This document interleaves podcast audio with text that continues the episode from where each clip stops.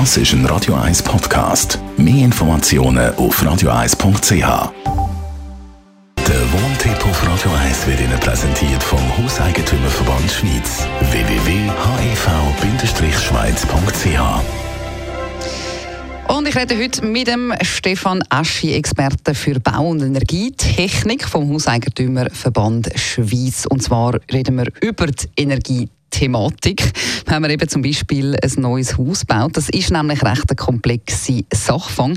Was muss man da alles bedenken? Ja, es ist in der Tat nicht ganz so einfach, aber einfach dargestellt gibt es so drei Hauptaspekte, die man als Eigentümer sich einmal durch den Kopf mhm. gehen lassen. Das sind die ökologischen, die finanziellen und natürlich nicht zu vergessen auch die persönlichen Aspekte.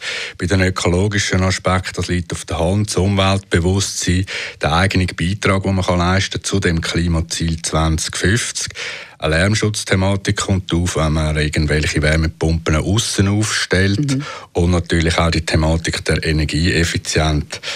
Der finanzielle Aspekt dort ist natürlich die Thematik vom Lebenszyklus von den einzelnen Bauteilen, Gesamtkosten über die Lebensdauer, Fördergelder, die man kann abholen kann, Energiekosten langfristig, die Finanzierung, Steueraspekt, bis hin natürlich dann auch zu einer Wertvermehrung.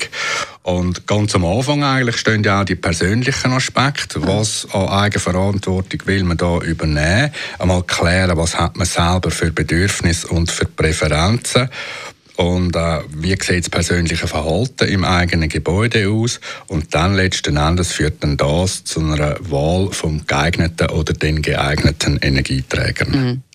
Das sind jetzt gerade wirklich ein paar Sachen gewesen, wo man da wirklich zuerst für sich einmal überlegen muss. Wie sieht es dann nachher aus, zum Beispiel mit der Verfügbarkeit oder auch im Blick in die Zukunft? Ja, in Anbetracht vom breiten Angebot scheint es fast wie ein Wunschkatalog und vor der Gründung relativ einfach zu sein. Trotzdem sollte man die Komplexität von dieser Thematik nicht unterschätzen.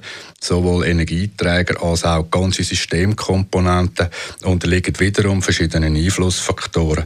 Es lohnt sich darum eigentlich immer, sich Gedanken zu machen über die Verfügbarkeit, über den Preis, über die allfällig erwartete Preisentwicklung. Und im Bereich vom Energieträger spielt nebst dem CO2, nebst den Emissionen, aber natürlich auch ein die geopolitische Entwicklung und vielleicht auch die damit verbundenen vorhandenen künftigen Reserven eine zentrale Rolle. Man muss sich sicher auch die Frage stellen nach der beabsichtigten und nach der sinnvollen Energieautonomie.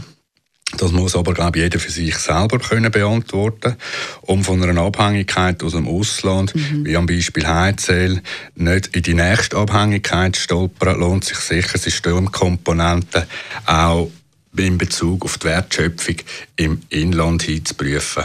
Oft zeigt sich dann, dass eben die billigsten Komponenten nicht automatisch mhm. auch die günstigsten sind. Ja, es ist also definitiv ganz ein komplexes Thema, wenn es da eben um die Energie geht.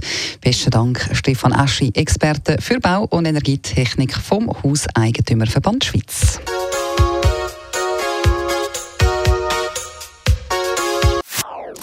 Das ist ein Radio 1 Podcast. Mehr Informationen auf radio1.ch.